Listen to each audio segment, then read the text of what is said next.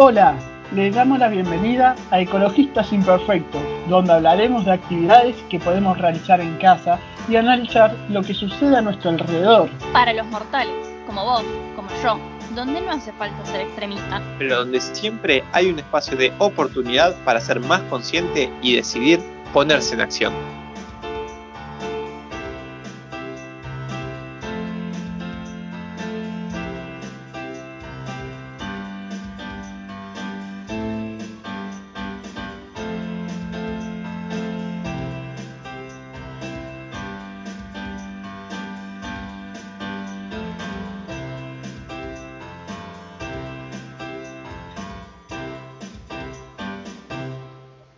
Buenos días, buenas tardes y buenas noches. Bienvenidos al sexto episodio de Ecologistas Imperfectos.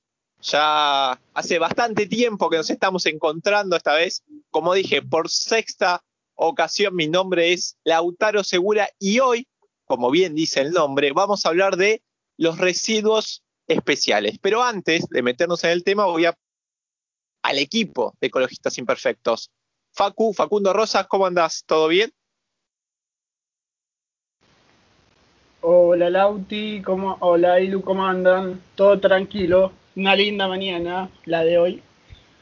Muy bien, sí, una linda mañana, nosotros estábamos grabando 10 de la mañana, tampoco no es tan temprano, pero bueno, del otro lado nos pueden estar escuchando en cualquier momento del día. Ailu, Ailin Monti, ¿cómo andás?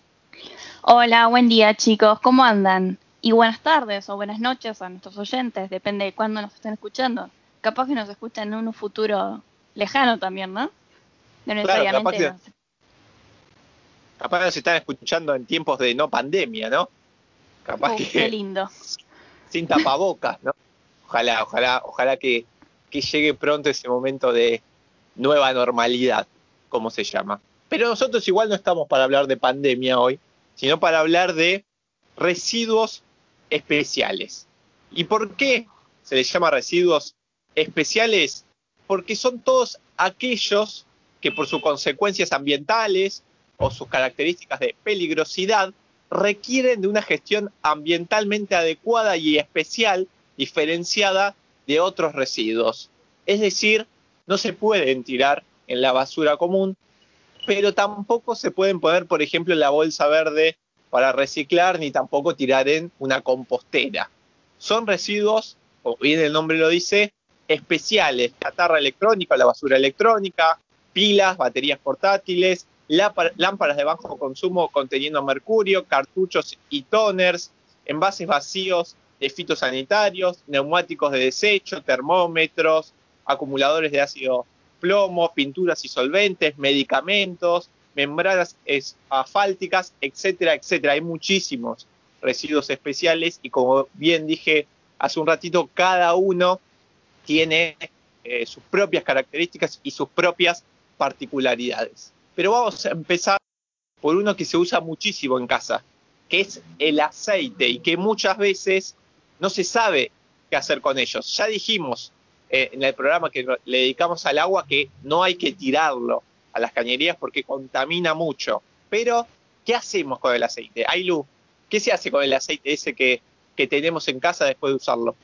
Bien, primero vamos a diferenciar una cosa. Tenemos el aceite mineral y el aceite vegetal. En nuestras casas lo que tenemos es el aceite vegetal, que procede de semillas o de otros tejidos de la planta, como pueden ser eh, plantas de girasol, de soja, de lino, de sésamo, entre otros. También hay algunos nuevos como el aceite de coco. Como bien decías, no se pueden tirar en la cañería. Pero también tenemos otro, ahora voy a, más adelante voy a pasar el aceite vegetal, que hacer y que no. Pero también tenemos uno muy importante que capaz nos puede pasar medio desapercibido, que son los aceites minerales, que es un aceite considerado residuo, perdón, es un residuo considerado muy peligroso, según la ley de residuos peligrosos, que es 24.051 ya que un litro de aceite mineral contamina hasta un millón de litros de agua, a diferencia del aceite vegetal, que un litro de agua, eh, un litro de aceite contamina mil litros de agua. Este aceite usado mineral procede de vehículos y maquinarias industriales, que son los residuos más contaminantes que existen por esta cantidad de litros de agua que puede contaminar. Por la composición que tienen, son considerados residuos peligrosos, como bien dije. Este, durante la utilización como lubricantes se degradan, originando sustancias tóxicas y metales pesados que pueden este, que, se producen por la exposición a altas temperaturas y presión entre los motores y máquinas y procesos donde se utilizan. Entonces, tiene un poder contaminante muy alto este aceite industrial usado. En el agua, bien recordemos que todos los aceites no se, no se unen al agua. Siempre podemos, podemos hacer la prueba en un vaso de agua, ponemos una gotita de aceite, vamos a ver que no se mezclan. Entonces, lo que produce el aceite es producir una película impermeable sobre el agua, que después eh, puede viajar, por ejemplo, eh, a través de las cañerías y llegar a los ríos, lo que hace, genera una película sobre esa agua, de modo que asfixia a todos los seres vivos que allí habitan, no permite que ingrese el oxígeno. De modo que puede contaminar también un millón de litros de agua. Es una locura. En lo que es el aire, si este aceite usado mineral se quema, va a originar importantes problemas en lo que es la contaminación, ya que emite muchos gases tóxicos debido a la presencia eh, de compuestos como plomo, cloro, fósforo, azufre, entre otros. En lo que es la tierra, si este aceite se vierte, puede perjudicar tanto el suelo como las aguas superficiales y subterráneas, afectando la fertilidad del suelo, alterando la actividad biológica y química. Entonces, estos estos aceites minerales usados, los pueden encontrar como las siglas AMU, se tienen que pasar por un proceso de reciclado. Se tienen que son reciclables, pero tienen que ser gestionados por un gestor especial. O sea, tienen una difícil es un residuo difícil de reciclar, ya que contiene recursos no renovables, pero también se puede reciclar, pero tiene que ser gestionado adecuadamente. Entonces, por un lado, mucho de lo que se hace es como que se quema en unos hornos especiales que pasan por un sistema de filtrado después para que se minimice la contaminación del aire, un sistema de, filtrado, de limpieza del gas, digamos, ¿no? Pero también se ha descubierto estos últimos años que se puede utilizar como combustible en diferentes aplicaciones. Entonces, si las industrias lo que, lo que hacen es, digamos, eh, acumularlos en bidones o en barriles en lugares frescos y secos hasta que pueda ser retirado por un gestor habilitado. No se tiene que mezclar con residuos líquidos ni sólidos. Y ahora pasemos al aceite vegetal, que es el que podemos tener en nuestras casas. Nuestras casas o también en los centros donde proveen de comida, como puede ser un hotel, un comedor, este, un, una confitería, un bar, una roticería, Muchos de estos lugares cocinan muchísimo con aceite, e incluso la gran mayoría hacen frituras y es una cantidad abismal de aceite lo que se produce. Recordemos que un aceite no puede ser reutilizado infinitamente porque al quemarse el aceite eh, se generan, ahí produce una composición química diferente al original, cambia la composición y puede generar graves problemas en la salud. Entonces, este aceite vegetal este, tiene que ser reciclado. Puede ser reciclado. ¿Cómo se recicla? Bueno, por un lado, primero lo que tenemos que hacer en nuestras casas es acumularlo en una botella o en un, en un tarro, en un bidón, cerrarlo bien y llevarlo a los puntos especiales. No es cualquier punto, no lo podemos tirar en una bolsa verde, no lo podemos tirar en una bolsa negra, tampoco podemos poner un compost. Este se acumulan en botellas y luego se llevan a centros especiales. También quiero comentar que, eh, por ejemplo, en la provincia de Buenos Aires, la OPDS tiene un programa que se llama Programa Bio, que se encarga, hay como unos 60 o más de 100 municipios que se encargan del reciclado de este aceite en plantas especiales. Tienen, pueden buscar en la OPDS, en la página web, ponen OPDS y plan bio o programa bio y les va a salir, tienen muchas ciudades que participan en la ciudad de Buenos Aires. Ingresan ahí y le van a salir los puntos de reciclado donde aceptan, mejor dicho, estas botellas que podemos llevar de nuestras casas. Y mm, el aceite este, lo que se hace, este aceite vegetal, se utiliza muchísimo en la producción de biodiesel, que es un combustible de origen vegetal que puede reemplazar al gasoil mineral. Según la OPDS, aproximadamente cada 1,2 litros de aceite se puede reducir un litro de biodiesel. Entonces, si nuestras casas somos de consumir bastante aceite, lo que tenemos que hacer es agarrar una botella vacía o un, frasco o un bidón. Primero podemos filtrar ese aceite, ya que puede tener restos de comida y que no, no son adecuados para el reciclaje. Lo vamos a filtrar y se va a acumular. Una vez que se llena nuestro tarrito, nuestra botella, nuestro bidón, lo llevamos a uno de los puntos. También hay otras opciones que, u organizaciones que lo reciben y en talleres para convertirlo en jabones. También hay varios puntos, por ejemplo, la ciudad de Buenos Aires. Este, hay también muchas empresas privadas, por lo que estuve investigando y distintas a lo largo del país, que se encargan de recibir este aceite y lo reciclan en biodiesel. No solamente a nivel estatal, sino a nivel privado también. Así que, bueno, si ya saben, si tienen, por ejemplo, una roticería, una casa de comidas, un restaurante, se pueden registrar en un registro de generadores, operadores y transportistas de aceites vegetales usados, lo pueden buscar así en Google y pueden llevar eh, su aceite mineral, vegetal, perdón, almacenado en una botella para que pueda ser reciclado. Esto es muy importante que no lo tiren en la cañería. Además de las cosas que ya dije de eh, cómo puede contaminar el agua, el aire o la tierra, si lo tiramos en las cañerías, lo que sucede es que se empieza a generar, junto, se junta con el jabón, por ejemplo, en las cañerías, empieza a obstruirlas, que generan como bolas de grasa, y el agua no puede correr eh, fluidamente. Si, si, es una corriente que va muy lento, se empieza a acumular y genera, eh, puede generar inundaciones, no solamente las cañerías, sino también las plantas de tratamiento. Así que es muy importante que eh, lo reciclemos y lo separemos. Bien, excelente, Ailu. Y queda, algo que ya veníamos diciendo en episodios anteriores, es esto. Hay responsabilidad individual, obviamente, pero siempre necesitamos que eh, los gobiernos eh, sean conscientes de eso y lleven adelante, bueno, algunos programas como, como bien vos marcaste, que se le necesitan, creo, mucha más difusión. Tal vez muchas personas no están al tanto. Obviamente que siempre uno eh, se le aconseja, bueno, buscar. Pero bueno, muchas veces hay muchas personas que no saben o no saben de la peligrosidad que puede llegar a tener tirar el aceite a las cañerías, ni tampoco qué hacer con ellos. Por eso también es muy importante la, divulgación y la difusión de, estos programas y, de estos proyectos. Sí, tal cual. Y muchas veces podemos pensar, bueno, no pasa nada, es que es este poquito de dos centímetros de aceite. Pero no solamente el nuestro, puede ser el de nuestros vecinos o el de la manzana siguiente, el de otra ciudad, que se junta en una misma cañería y obstruye y luego pues, eso puede terminar en los ríos contaminando todas las aguas o el aire o la tierra. Entonces, no pensemos que es algo ínfimo, no vayamos a la opción fácil que es tirarlo en la cañería ni, ni en una bolsa negra.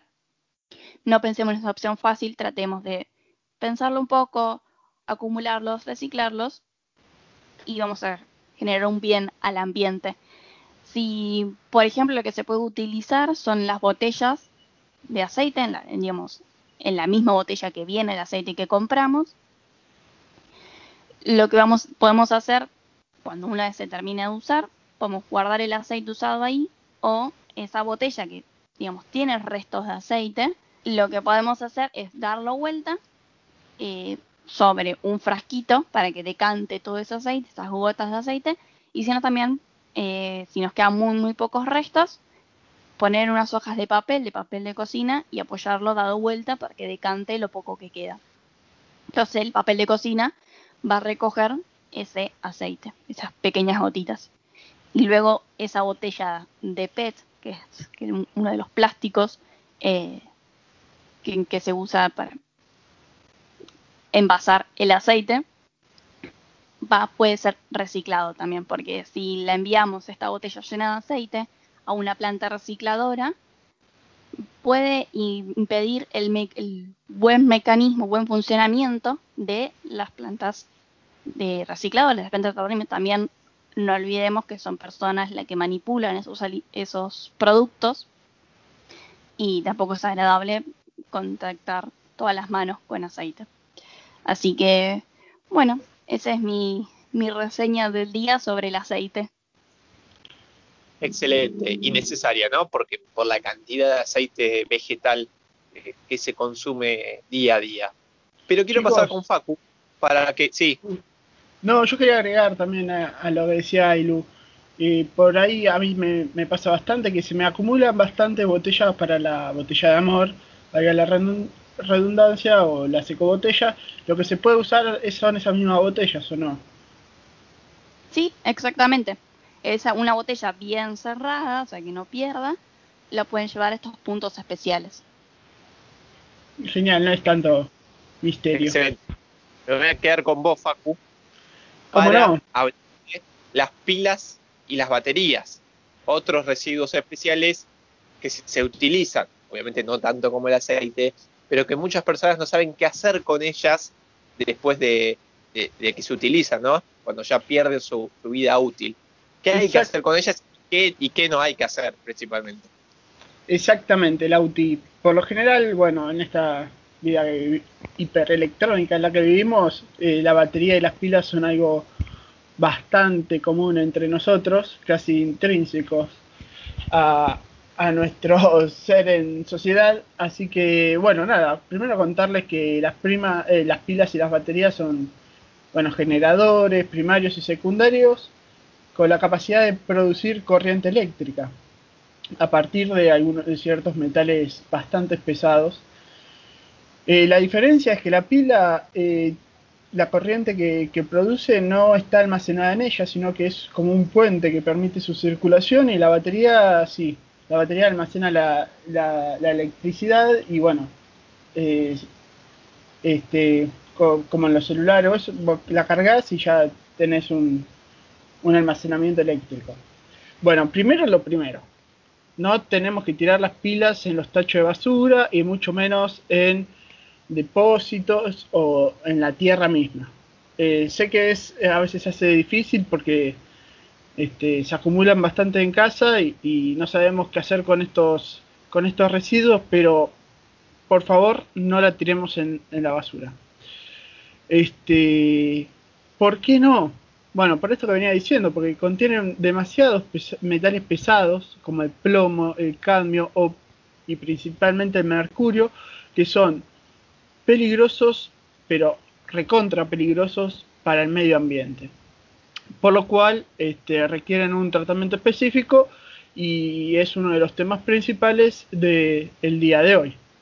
Eh, lo mejor que podemos hacer es ir como el aceite eh, guardándolos o acumulando en alguna botella que tengamos de plástico, un bidón, que por ahí se acumuló eh, para hacer para hacer las botellas de amor o se nos acabó una gaseosa, una no sé, una botella de agua y en vez de tirarlo podemos utilizarlo como recipiente para, para ir acumulando las pilas eh, y llevarlo a un punto de reciclaje específico para que vuelvan a los elementos eh, de las pilas, los elementos constitutivos de, estas pilas y baterías a su ciclo inicial. En estos puntos, estas plantas de reciclaje, eh, lo primero que hacen allí es eh, clasificarlas en, el tamaño y en su clase. Podemos tener pilas alcalinas o pilas de zinc.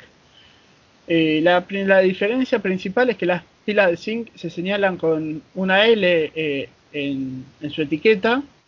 Ya estuvimos hablando de la semana, la semana pasada en, nuestras redes sociales sobre los etiquetados de, los productos. Bueno, en la pila una con una L se señala el tipo de, bueno, de batería o, elemento eléctrico. Y la única diferencia es que eh, la de zinc tiene mayor densidad de energía y una vida más útil, una vida útil más larga, por lo cual es, si uno siempre puede comprar de zinc, necesita pilas y consigue de zinc, eh, es mucho mejor porque se le va, a durar un poco más que, las alcalinas. Allí lo que hacen es, en la planta recicladora la, abren y el desecho lo tiran, que es toda la capa externa, y lo que buscan es eh, agarrar, una, extraer eh, como una especie de barro, le dicen que es una sustancia interna negra, la cual contiene los metales pesados mediante ácido sulfúrico, la van, este, los van, eh, van para luego llevarlo hacia hacia algún lugar eh, que les pueda ser útil. Eh, más o menos es eh, de esta manera consta el, reciclado de, las pilas y las baterías. Y bueno, volvemos a recalcar la importancia de no tirarlo en la basura y mucho menos en, en el espacio, en los espacios verdes, naturales, porque son hipercontaminantes. Ahora bien, les quería contar que en la ciudad de La Plata, bueno, eh, la Universidad Nacional en el 2015 abrió una planta de tratamiento para las pilas usadas, la cual se llama Plapimu, eh, y se encuentra en, el barrio de Gonet. Así que al que se le llenó las la botella de pilas, el bidón de pilas, o tiene bastantes y ya se las quiere sacar de encima, lo que tiene que hacer, y se encuentra en la ciudad de La Plata, es comunicarse, buscar el Plapimu, en, Google o comunicarse eh, al correo que es sindeca.química.unlp.edu.ar. Eh, así que bueno, más o menos, y si no, en otras ciudades, eh, lo mejor es comunicarse con su Secretaría de, Ambiente y Medio Ambiente y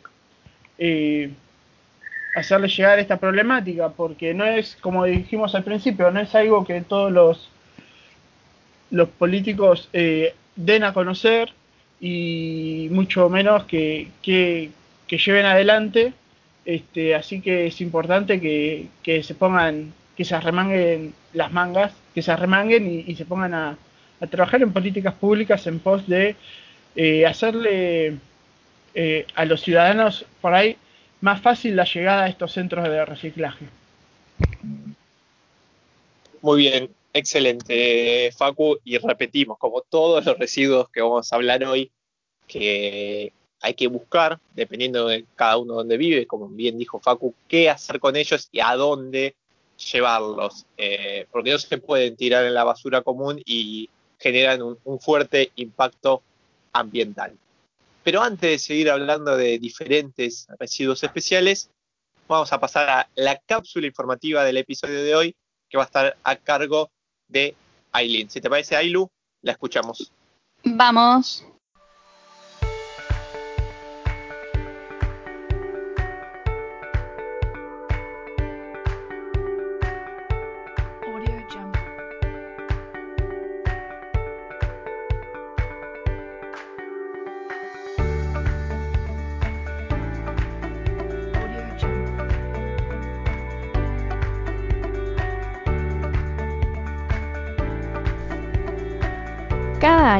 En el país se generan más de 17 millones de residuos peligrosos y apenas el 21% recibe tratamiento.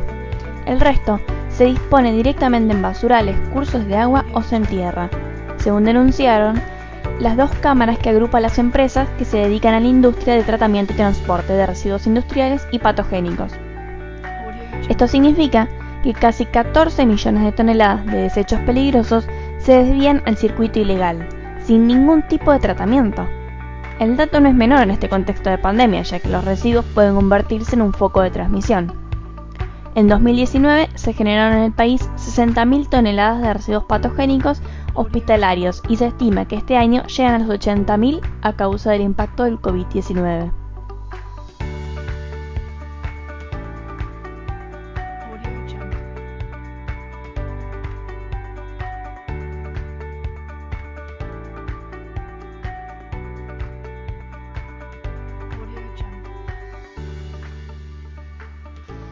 Muy bien, ahora sí volvemos a hablar de los residuos especiales o al menos lo que consideramos principales. Y antes de, hacer un repaso con, con Facu con algunos importantes, quería hablar de los residuos electrónicos, algo que ya hemos hablado en episodios anteriores. Justamente Facu había hablado en relación al programa que tiene la Universidad Nacional de La Plata, eh, y basura, es un, programa de tratamiento de, la basura electrónica, de la chatarra electrónica o las RAES, como se, se, las conoce. Pero bueno, siempre es importante poder hablar de ellas teniendo en cuenta que cada vez son más los aparatos tecnológicos que usamos y además que cada vez es más fuerte esta lógica de tírelo y úselo, úselo y tírelo, mejor dicho, ¿no? Ahí todos los años sale un nuevo modelo de celular, una nueva computadora, eh, por ejemplo, este año salió la PlayStation 5. Bueno, las empresas, con esta lógica de vender, vender, vender, siempre están sacando un nuevo equipo, diciendo que, bueno, que, es mejor, que lo tenemos que usar. Y eso lo que hace es acumular los viejos eh, aparatos electrónicos que muchas veces se terminan transformando, entre comillas, en basura, porque muchas veces aún le queda un poco de, vida útil o, o, pueden ser utilizados, pero bueno, terminan tirados por, cualquier lado. Es importante que los desechos electrónicos no terminen en rellenos sanitarios, basurales o inclusive incinerados, que es un método que, se, utiliza, por ejemplo, fuera de, Latinoamérica y que es muy peligroso, porque tienen componentes que contaminan el agua y el aire, y, encima hay algunos materiales que es posible recuperarlos. Eh, los RAE contienen sustancias químicas tóxicas y metales pesados como el mercurio, el cadmio, berilio, selenio y plomo, que deben ser tratados de una forma adecuada. También en algunos hay presencia de oro, cobre, plata, níquel y platino, que son materiales valiosos que pueden ser recuperados casi en su totalidad para evitar una mayor extracción de recursos naturales, por ejemplo.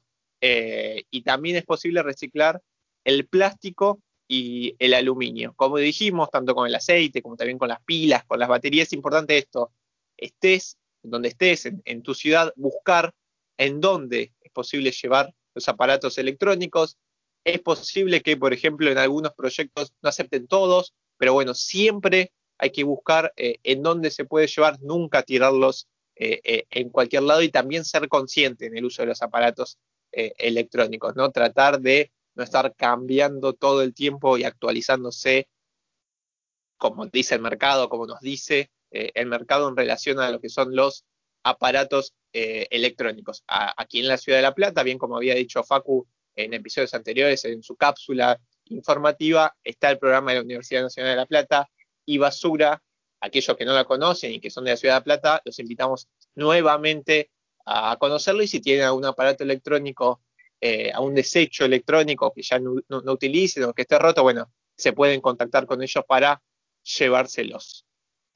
Facu, seguimos hablando de, residuos electrónicos, de, eh, electrónicos no, perdón, de residuos especiales, porque hay, hay otros residuos especiales que se utilizan bastante, que los tenemos en nuestras casas, y bueno, y es importante marcar qué hacer con ellos.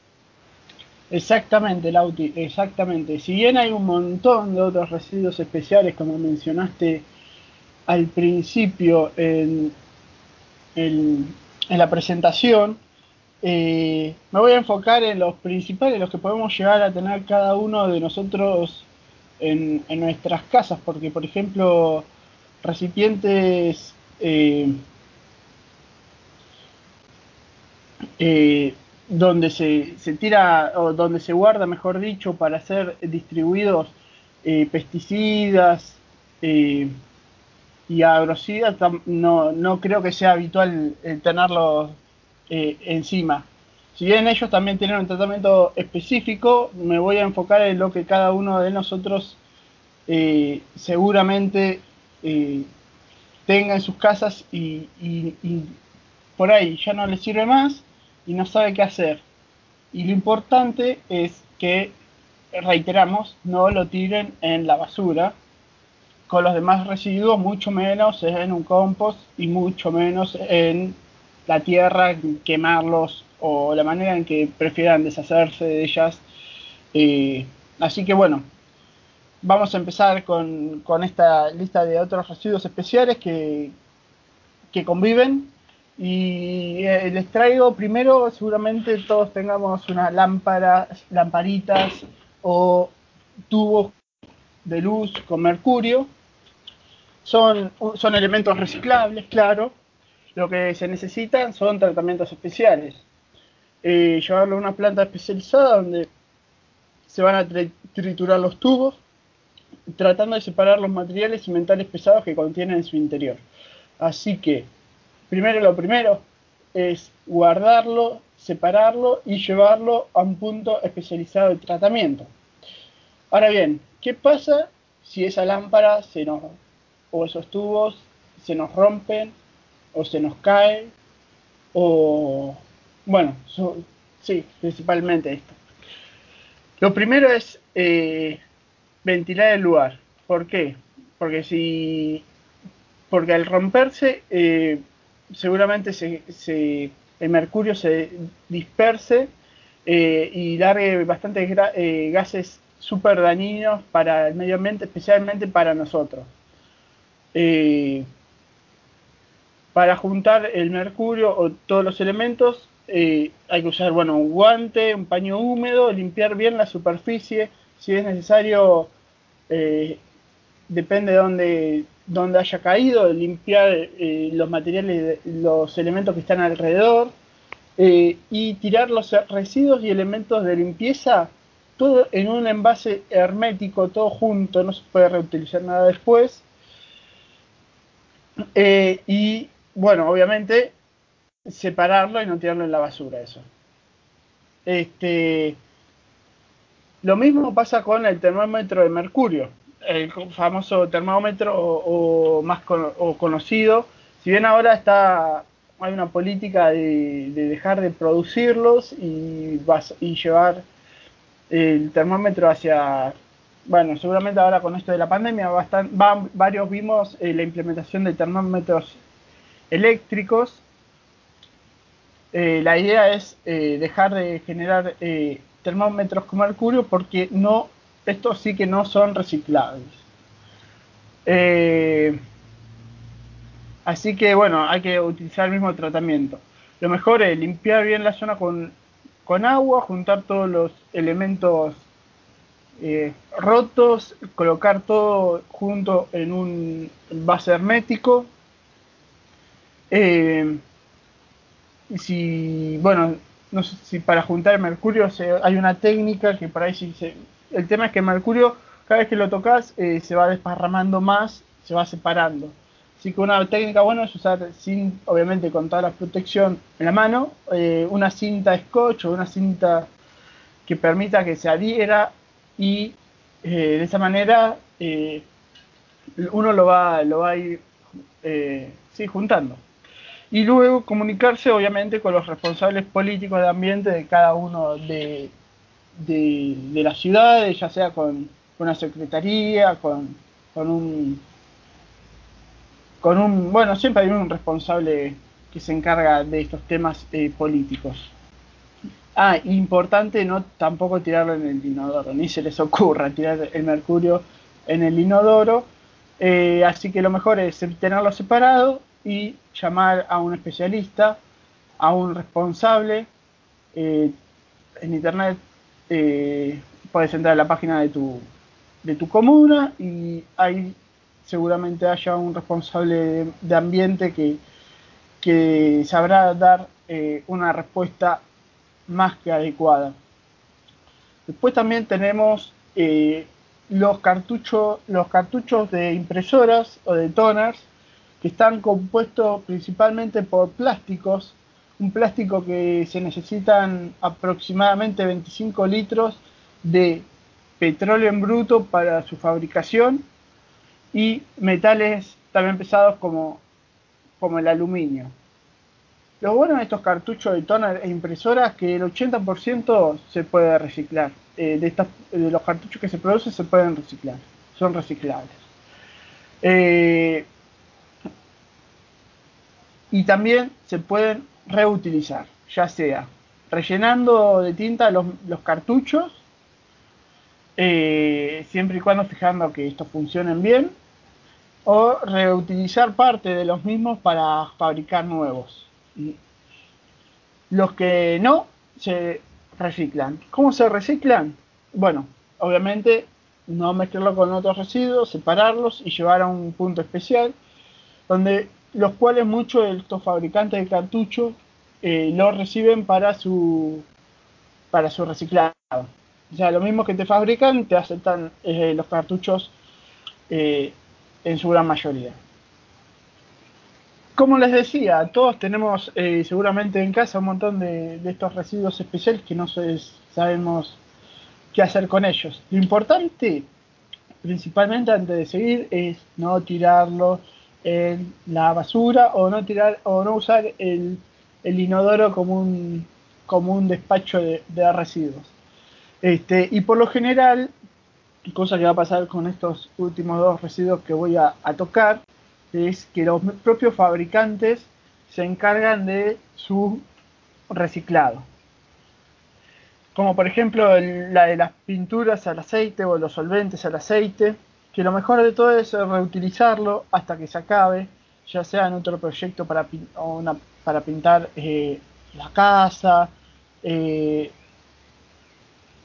cerrarlo bien si lo van a guardar durante el tiempo que indique, que no sobrepase la fecha de vencimiento, bien cerrada para que no, para que no pierda sus propiedades. Eh, y bueno, obviamente a reutilizarlo lo más que se pueda y si uno no lo puede reutilizar, ya pintaron todo lo que tenían que pintar, eh, lo mejor es que, estos, que estas pinturas en base a aceites o solventes como aguarrás eh, sean que se lo dona a alguna institución que necesite, siempre hay una institución que, que está de bueno poder donarlo para que en algún momento por si tienen que hacer alguna pintura o dar un lavado de cara algunos elementos a la fachada este, o algún vecino, algún amigo que anda necesitando, no tenga la necesidad de comprar nuevo, simplemente donar el que, el que uno tiene y que no, no va a seguir usando.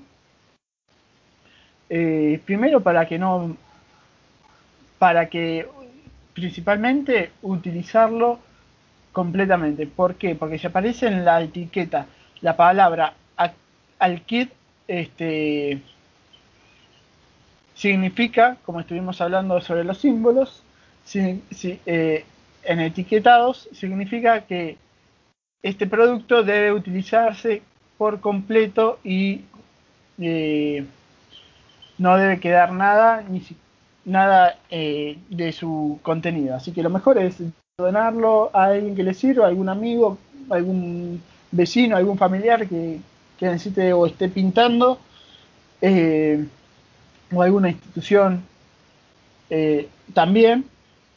Eh, y bueno, comunicarse con la fábrica si, no, si, si le sobró para su posterior reciclado, que seguramente ellos les sabrán avisar o dar una solución al respecto de dónde lo puede, lo puede llevar. ¿Por qué ponemos a las pinturas como un residuo especial? especial?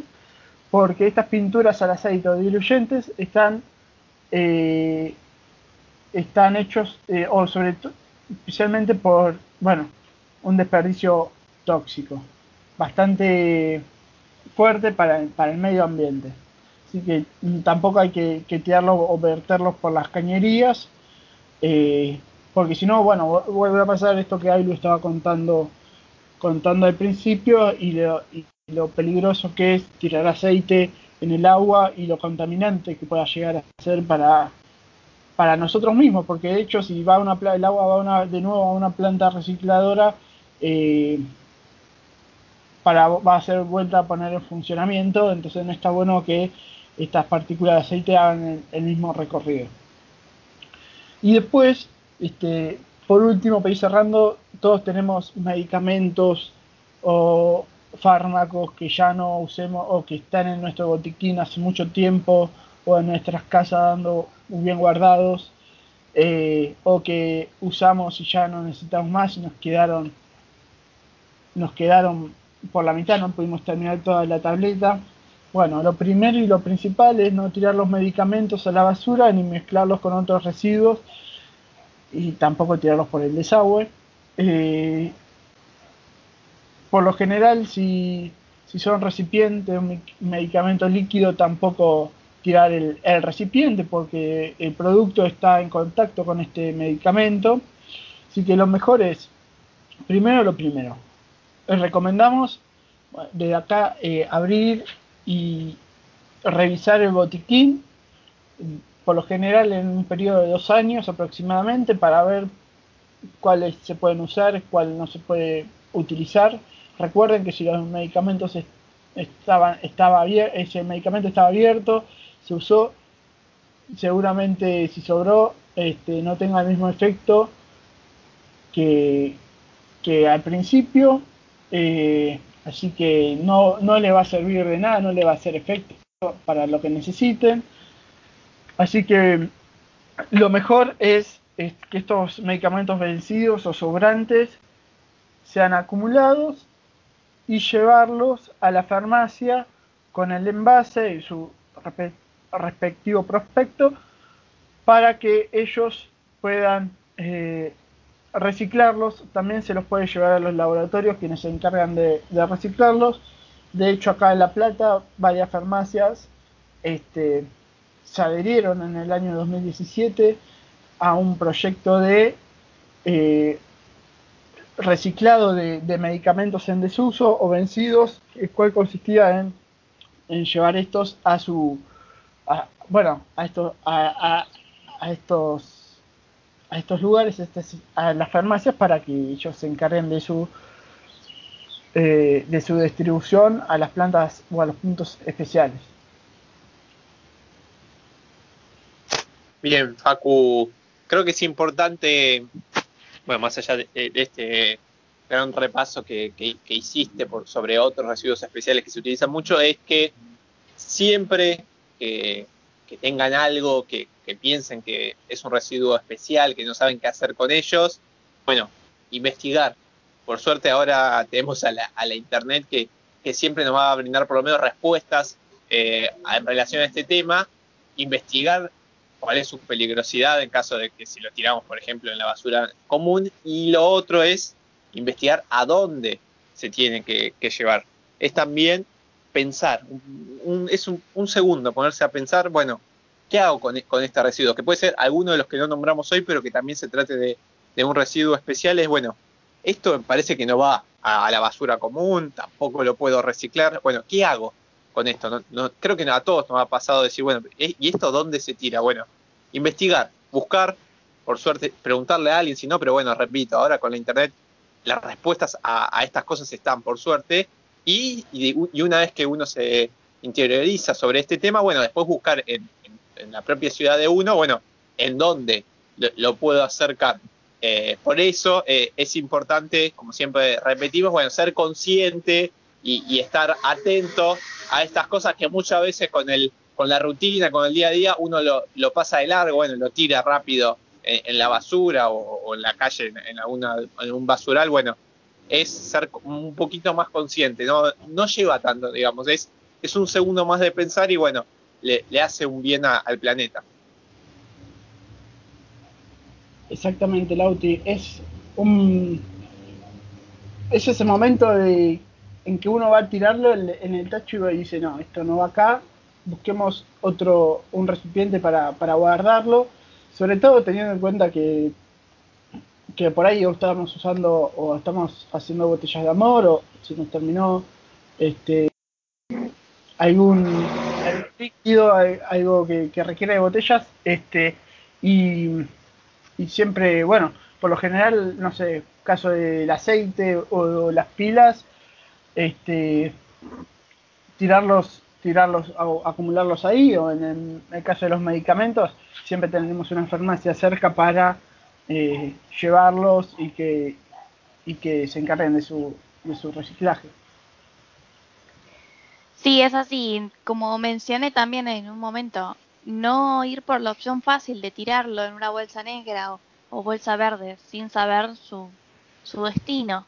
Porque o, pensar ingenuamente que no hace nada, porque sin proponérnoslo, muchos vecinos estamos colaborando de manera involuntaria con la generación de un problema ambiental y sanitario que puede traer serias consecuencias a lo largo del tiempo, no solamente en lo inmediato, sino en un futuro cercano y lejano también, porque son materiales que no se van a degradar estando así en el ambiente, no se biodegradan. Precisan un tratamiento especial y por lo tanto un separado especial, una gestión especial, que es lo que tenemos que exigir al municipio, a, la provincia, a nación, eh, siempre a nuestro gobierno que nos esté representando, exigir una gestión adecuada a estos residuos especiales para no contaminar nuestro ambiente, nuestro espacio donde vivimos.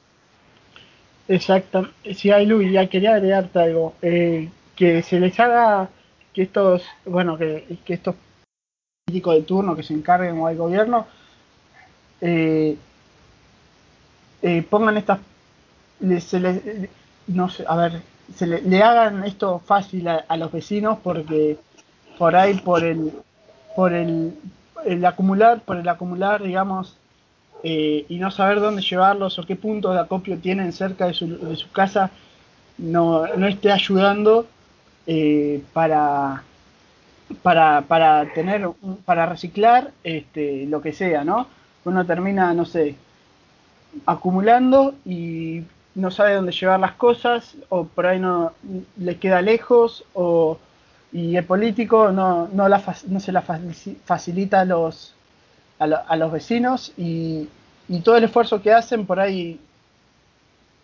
eh, se termina desgastando o no termina de, generar en, en ellos eh, un cambio de hábito que es principal para, para el cuidado del planeta. Así que también piensen en que en, hacérselas fáciles a, nosotros, bueno, a los vecinos, a los que quieren tomar esta iniciativa. Sí, eso siempre es un, digamos, el, todos los temas ambientales, si bien se habla mucho de responsabilidad individual, digamos, para salir adelante y para que haya una mejora clara, siempre la salida es colectiva, ¿no? Tanto de nosotros, como vecinos, como individuos, pero también obviamente exigiéndole al Estado eh, políticas públicas claras que, bueno, que, ayuden a, bueno, a mejorar nuestro planeta, a cuidar a nuestro planeta. Ya nos vamos despidiendo, pero antes, antes tenemos nuestra recomendación de, la semana, que está a cargo del señor Facundo, ¿es así? ¿La escuchamos? Exactamente, Lauti, escuchamos la recomendación para ir terminando el capítulo de hoy.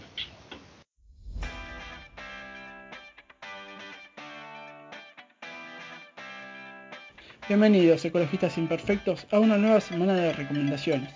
Hoy les voy a traer una película de la plataforma digital Netflix, llamada El chico que domó el viento. Esta película, si bien se filmó en el año 2019, data de la historia verídica de William Kamwanga y su familia, habitantes de una aldea del país de Malawi, ubicada en África. Esta aldea se llama Kazungu y allí es donde ocurre una grave sequía en el año 2002 que casi arrasa con la totalidad de la vida. Esta sequía lo que provoca es una grave hambruna. Esta hambruna lo que genera es mortalidad por falta de alimentación y también una gran inmigración de las personas que quedaban vivas hacia un destino mejor. Sin embargo, allí William, el lugar donde vive, residente, logra a través de la educación crear un molino de vientos, reutilizando partes que encuentra en un basural para generar a través de la energía eólica que el agua vuelva a la tierra. Este agua lo que genera es que las semillas se alimenten rescaten sus nutrientes y puedan crecer en forma de futuros alimentos, salvando así no solo la situación y su población, sino también la realidad a partir de una transformación sustancial con la educación. Bueno, espero que sea de su agrado y que la disfruten. Nos vemos la próxima.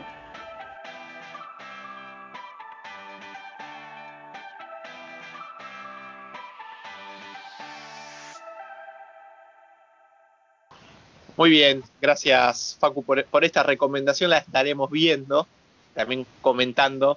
Eh, bueno, y, y- y a ustedes si, si, si la vieron o si ya la vieron, también nos pueden comentar qué les parece en nuestras redes sociales. Ahora sí, nos despedimos de este Lauti, quería decir eh, algo más, perdón que interrumpa, pero si tienen una recomendación para nosotros, también, que nos hagan saber, eh, que nos las hagan llegar, eh, así hacemos un ida y vuelta de recomendaciones. ¿Por qué no? Bien. Aprovecho y te despido, Facu. Bueno, chao. eh, hablando, nos reencontramos Listo, nos en el chicos. próximo episodio, ¿no? No te, no me, no te me quedes en silencio. No, no, no, no, no. Nos vemos el próximo episodio. Un, un gustazo compartir con ustedes eh, esta, estas charlas, estas, estos programas. Ailu, también te despido y bueno, nos reencontramos la próxima. Nos encontramos la próxima y para nuestros oyentes, si llegaron hasta acá, nos envían un mensaje con la palabra clave de- del día, que es residuos especiales. Nos escriben por nuestro mensaje privado. Bueno, prometemos que las próximas palabras claves van a ser más, más inventivas. Para, podemos pensar otra, si no. Y pato, por ejemplo. Bueno, Una pa- palabra Para- clave. se usa para otra cosa. Pato. Pato. Me gusta. Yo también Pato. lo despido hasta el. ¿Cómo? pato es la palabra clave. Recuerden, nos escriben si llegaron hasta acá, nos escriben por mensaje privado en nuestras redes sociales como Ecologistas Imperfectos en Twitter e Instagram y nos ponen pato, O nos simplemente. mandan un pato. Un pato También. también. Bien. Y hay que pensar. Lástima que no tenemos palabras claves en los otros episodios, pero bueno, a partir de ahora vamos a empezar a, implementarlo. Bueno, como dije, los despido también. Nos reencontramos el próximo episodio. Chau y hasta la próxima. Chao, patitos.